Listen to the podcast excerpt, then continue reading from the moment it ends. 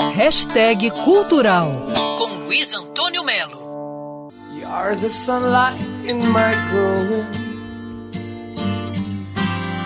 So little war. Álbuns que são clássicos do rock, no sentido literal dessa expressão, estão fazendo 50 anos agora em 2023. A minha ideia era fazer uma coluna mostrando dois ou três, fazendo algum comentário e tal.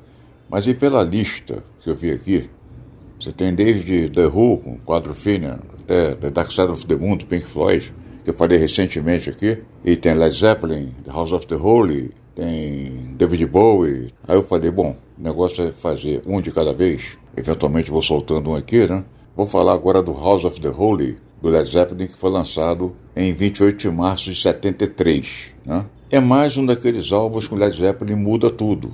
Muda conceito, muda a maneira de compor, muda arranjo. Led Zeppelin foi fundado pelo Jimmy Page, que é guitarrista, compositor, arranjador, né? Ele é o produtor dos discos da banda. E ele, de certa maneira, Jimmy Page, segura toda a sonoridade, né? enquanto o Robert Plant que é o cantor, segura a parte das letras. O House of the Holy, vamos começar pela capa do House of the Holy, que é uma imagem que representa a calçada dos gigantes, que fica na Irlanda do Norte. Representa uma família vinda do mar e escalando uma montanha de pedra. O nome House of the Holy, Casas do Eterno, foi nome também de uma música que o Led Zeppelin gravou no Physical Graffiti, que vem depois, 75. Esse disco foi gravado numa Fazenda, do Mick Jagger.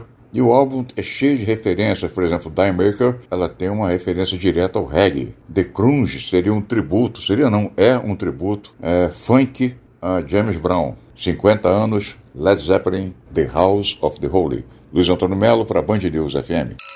Quer ouvir essa coluna novamente? É só procurar nas plataformas de streaming de áudio. Conheça mais dos podcasts da Band News FM Rio.